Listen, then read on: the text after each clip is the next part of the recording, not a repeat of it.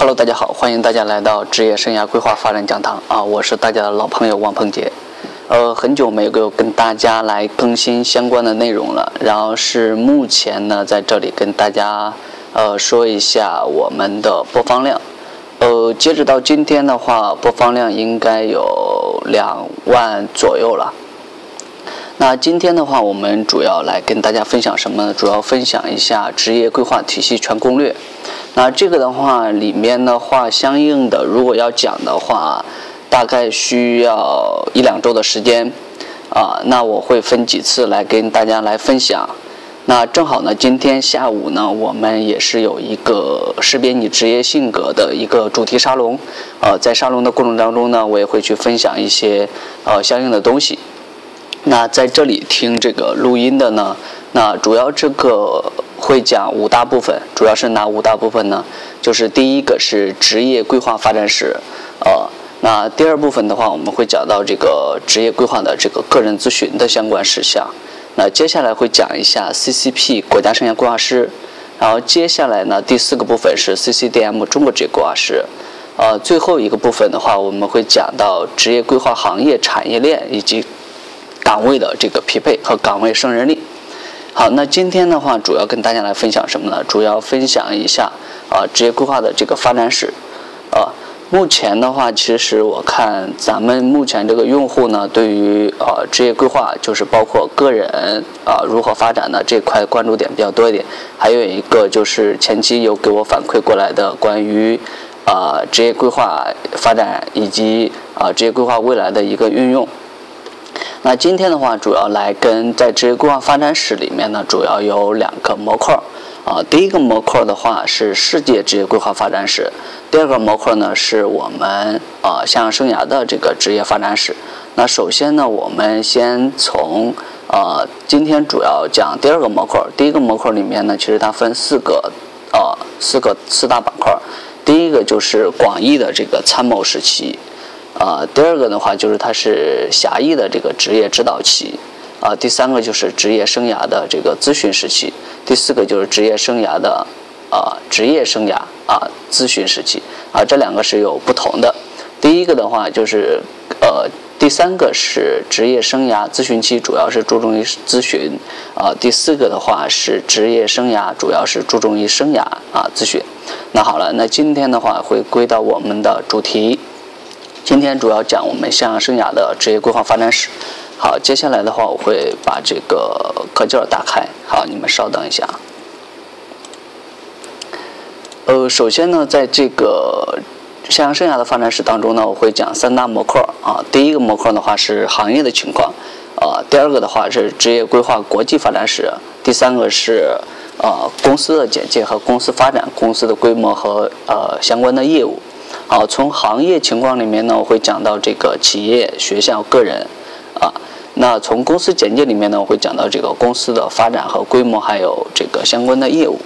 好，那接下来的话，我们首先要讲一下这个行业的情况。好，第一个的话就是从这个企业人才现状，啊，企业人才现状呢，其实这个大家基本上在企业里面待的都很清楚了。呃，职业竞争呢，其实它是人才的这个竞争，啊。其实企业它需求的是什么呢？企业需求的是员工的忠诚度，啊，商业价值高，啊，目前呢这个离职率呢和就业率，啊，相对来说都是企业比较关注的，啊，接下来的话是国内的这个学校的现状，啊，学校发展呢其实要靠过硬的专业和师资的力量，啊，学生质量和学生的就业情况，啊，相对来说这个是核心。好，接下来个人发展情况呢？个人需要什么呢？其实个人呢，目前包括留学生、本科生、大学生，还有这个人数统计以及就业情况和发展情况。好，那接下来的话，我们主要讲一下从这个行业离职率的话，我这边有一份图。好，本次图的话，这个图表的话，里面有几大这个行业啊，主要是职务上面。呃，首先呢，我们呃横着的话，就是你们在听的话，有可能是看不到这个图的，但是我给大家描述一下。呃，这个图的话，就是一个行业离职率的分析。那主要里面呢，讲到了就是电子商务、传媒、金融，还有这个软件、互联网、房地产、医药，还有呃物流，啊工程建设啊贸易零售百货啊快消品，还有这个能源化工啊机械制造啊服装纺织啊旅游酒店。好了，那基本上的话就这几大类。那我接下来给你们讲一下这个行业离职率。那目前离职最高呢，其实是零售百货。那其次的话啊，是这个呃离职率分析的话，其次就是服装啊、纺织啊。那在这个呃互联网和电子商务呢，其实相对来说的话，其实这个的话，在二零零二年和二零零一年的这个离职率相对来高的。那为什么呢？主要是呃目前的这个。呃，在职的话，就是冲上这个行业的人是比是比较多的了。接下来就是离职率比较低的话，相对来说，呃，在零二年到一四呃，在一一二年到一三年的时候呢，房地产其实是有政策性的，它属于一个政策性的这个呃行业啊。如果相对来说他们政策性好了，基本上他们离职率就比较低。还有一个就是金融啊，传媒。啊，像这几个相对来说离职率都是比较低的，为什么呢？因因为呢，随着今年的，尤其是上海自贸区的开发呢，目前很多这个呃外外资的这个注入呢，其实现在他们都开始在上海以及部署整个全国的资本的运作，就包括这种衍生产品的呃，已经开始进行投放，啊，开始大量的进行部署。那接下来呢，这个肯定是在。今年、明后年是一个呃发展趋势啊，就是以往以后的这个发展趋势相对来说是比较好的啊，就业率啊各方面的呃就业人数都是达到最高的。好，接下来的话这是第一个，就是行业离职率的这个图。接下来还会有第二个，第二个的话就是讲接接下来有四幅图，四幅图里面呢，我们主要会从呃。主要是企业的，就是个人的这个外生涯啊，个人外生涯里面呢，我们会讲到啊薪资水平啊，还有这个福利啊、晋升体系和这个学习机会、企业文化啊、沟通原因，还有这个工作环境啊、家庭原因呐、工作地点呐、健康原因啊、组织构架调整，其实这些的话都是呃大家比较在意的一些外生涯。啊，其实离职率最高的呢，就是在这个离职原因里面分析最高的就是啊薪酬福利，啊和这个呃培训体系占的是最高的，啊那其次呢，一般都是像这种组织构架呀，然后这个行业发展的特性啊，还有管理方式不当啊，然后还有一些办公性比较恶劣呢，那其实像这种的话，都是啊在这个整体的排比当中是比较低的。呃，总而言之呢，在这里就是总结出来有几大点，啊，其实呃，我们就是不包括员工离职也好，啊，就是你只要在职场离职，多多少少的话有几个因素。第一个的话就是内生涯和外生涯。那我们前期呢，在呃前面的这个分析过程当中呢，我们也有讲到，啊，那那在这里呢，我们就不讲了，就一带而过。但总而言之，就是总体来说，也就是。呃，离职率相对来说，离职的原因基本上就是更多的，要么是学习不到东西，要么是没有发展前景，啊，要么就是薪资福利低，啊，要么就是啊工作不满意，那等等，啊，总而言之就这几个因素。好，大家如果就是你更清晰自己目前工作不愉快，或者是。啊，想离职、想跳槽、想换工作，那这都是你要考虑的因素的其中啊一部分。那接下来的话，我们会讲到一个学校的竞争情况和学生的发展情况。呃，目前呢，这幅图的话是二零一四年的这个三季度中国不同行业企业招聘需求同比的这个变化。好，这个。这个数据呢是呃目前从智联招聘上面，然后是呃转载过来的。好，这幅图的话就是随着这个就业率在全国的，就是就业率呢基本上是百分之二十三，在所有的这个行业当中，那接下来的话就是排名最高的是这个 IT 互联网。那这个基本上大家都知道，互联网的到来，随着就是第四产业信息和知识啊，接下来第二个就是通讯电讯了啊，第三个零售批发啊，接下来就是金融啊，其次就是快消品、交通运输啊，这个易贸进出口啊，制造业、汽车、耐用品、医药和房地产。其实随着这个前几次我去参加这个腾讯有个在线教育的。在线教育里面呢，其实它这个目前就是根据这个群众的画像呢，基本上它的排名最高呢，在互联网教育里面，基本上就是互联网金融，呃，互联网医药，啊，那个基本上像这种都是排名投入最高的，也就是基本上用户需求量是啊排名最靠前的。那其实通过这幅图呢，我们可以看出来什么呢？基本上这就是行业的走势和我们学生的就业的趋势，啊，那这个的话，其实也给大家呃，目前正在面临着就业、选工作，或者是在跳槽换工作。啊，都给大家一些重要的信息，就是你接下来要去从事什么样的行业啊，在什么样的领域里面去发展、去沉淀，那这个的话都能给大家明确的一些信息，帮助大家来参考。好，接下来的话我们会讲到不同专业学生的这个就业情况啊。其实目前呢，根据我们国内的这个就业数数量呢，其实毕业生就在这个毕业生这一块啊。这幅图的话，我们从零一年到零四年，啊，就是呃到一四年啊，基本上这十几年的这个时时间的过程当中呢，我们大学毕业生呢，从呃二零零一年的时候呢，是一百一十四万，啊。那接下来我们再看，零二年呢是一百四十五万啊，零三年是两百一十二万，好，零四年的话是两百八十万啊，零五年的是这个三百三十八万，好，零六年的话是这个四百一十三万啊，还有这个，呃，那接下来这些数据我就不讲了，我就讲一下今年的吧。今年呢，从二零，其实这个上升呢，其实一直都在上升的，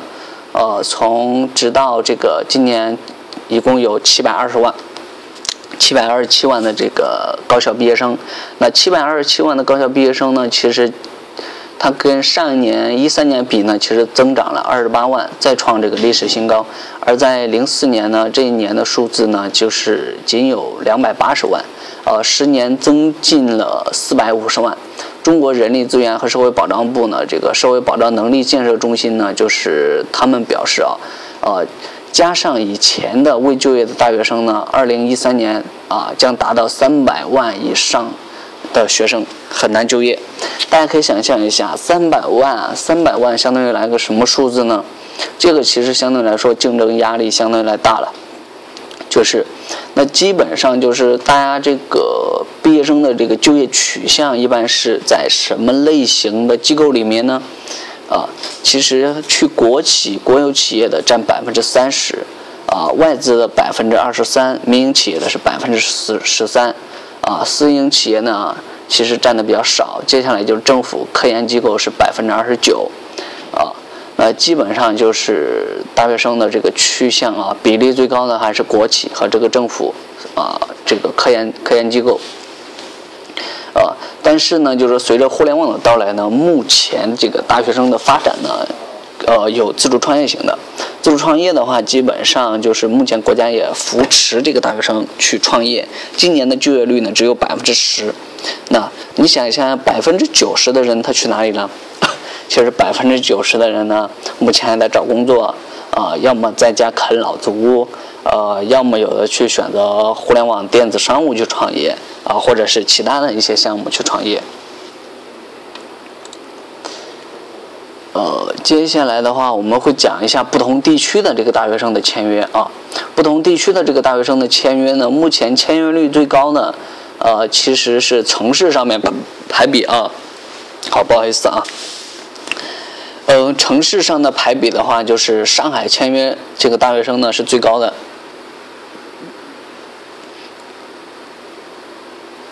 其次是北京，呃，接下来呢是这个西南地区和华南地区，接下来就是啊华北和华东，啊最低的签约呢其实是华中地区啊，啊那其实从这个地方的话能说明什么情况呢？也就是说，其他学校、其他地区的学校是否他们教出来的学生没有核心竞争力呢？好，那这其实是也是一个问题。也就是说，我们一线城市像这种啊，华南、北京、上海啊这些地区呢，它的学生的就业质量和就业率相对来说是比较高的，企业呢也很认同。但是像这些东北地区啊，华中啊。呃，华北啊，华东啊，啊，西北啊，相对来说的话，西北它比华中、东北、华北、华东地区还好。为什么呢？因为西北它有政府大力的支持，但是你像东北、华北地区、华东、华中，那这个相对来说的话，第一，他们的就就业率和学生的就业质量和专业和他们当地的产业结构单一化和企业的需求其实是完全不匹配的。那这个的话就涉及到，如果你在这几个地区的啊，你的孩子或者是你自己，那你要考虑一下你在当地有没有核心竞争力，乃至说你当地到其他地方来就业，你有没有核心竞争力？那这个的话就要着重来考虑，着重来分析了。那王老师也没有在您身边，也不知道您到底是在哪个区域，但是呢，我今天告诉你这个信息了，好，你自己可以去分析。好，那接下来的话，我们会讲一下同专业的这个在校学生的这个签约对比。那今年其实签约最高呢是这个哲学，接下来就是历史学、教育学，还有这个管理学和法学、军事学、医学、啊艺术学和工学，啊其次就是经济学，啊最低的话是这个理学、农学。啊，其实这个信息是什么呢？也就是说，目前呢，我们国内的这个教育水平啊，基本上都往上提一个层次。包括我们个人来说，基本上都研究生、博士生啊，都基本上注重学历啊、知识的提升。但是，确确实实这些学生他签约出来，他的就业质量怎么样呢？啊，其实呢，在科研单位，在这种啊文化教育产业啊。基本上都是我们国内啊研究生啊，像这种硕士上博士的一个发展走势，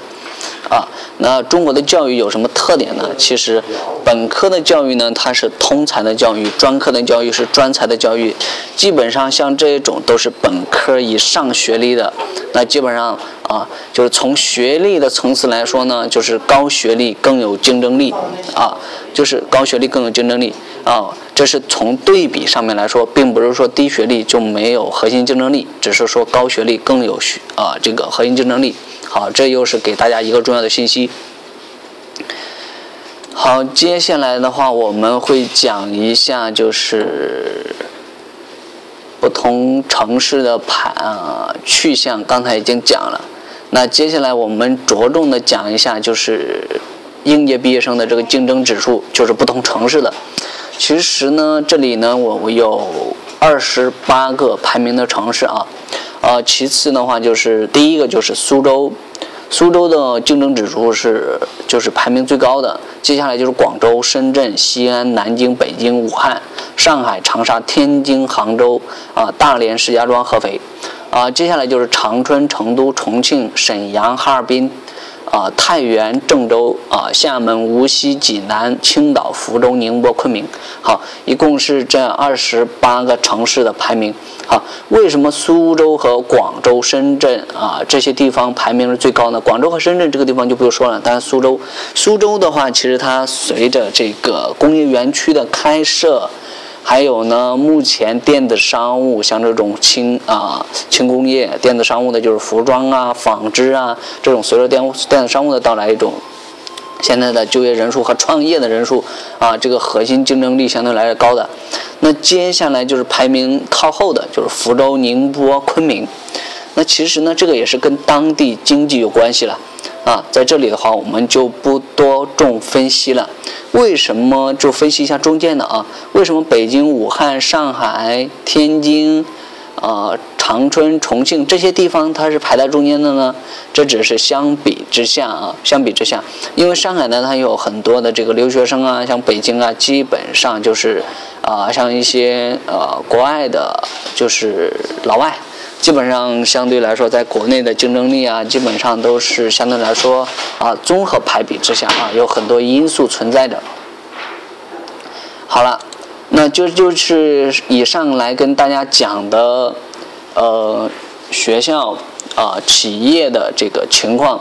企业的情况呢，其实就是今天的数据呢，其实大多数呢还是啊偏向于啊目前的这个学生就业和就业率这一块。但是确确实实就是在我们职场人士工作一一两年、工作三五年啊、工作五到十年以上的企业经理人以上的，我们没有着重的这个分析来讲。由于时间的关系呢，我们下次会把这块的内容给补上。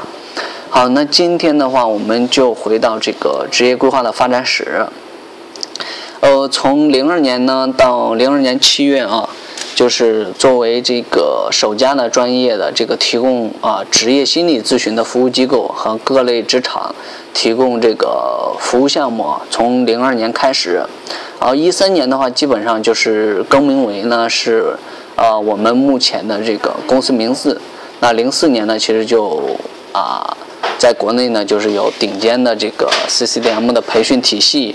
还有呢，就是逐步的，就是将这个职业规划的这个事业呢，啊，走向了专业化、系统化和职业规划的道路啊。那也有这个核心的专家团队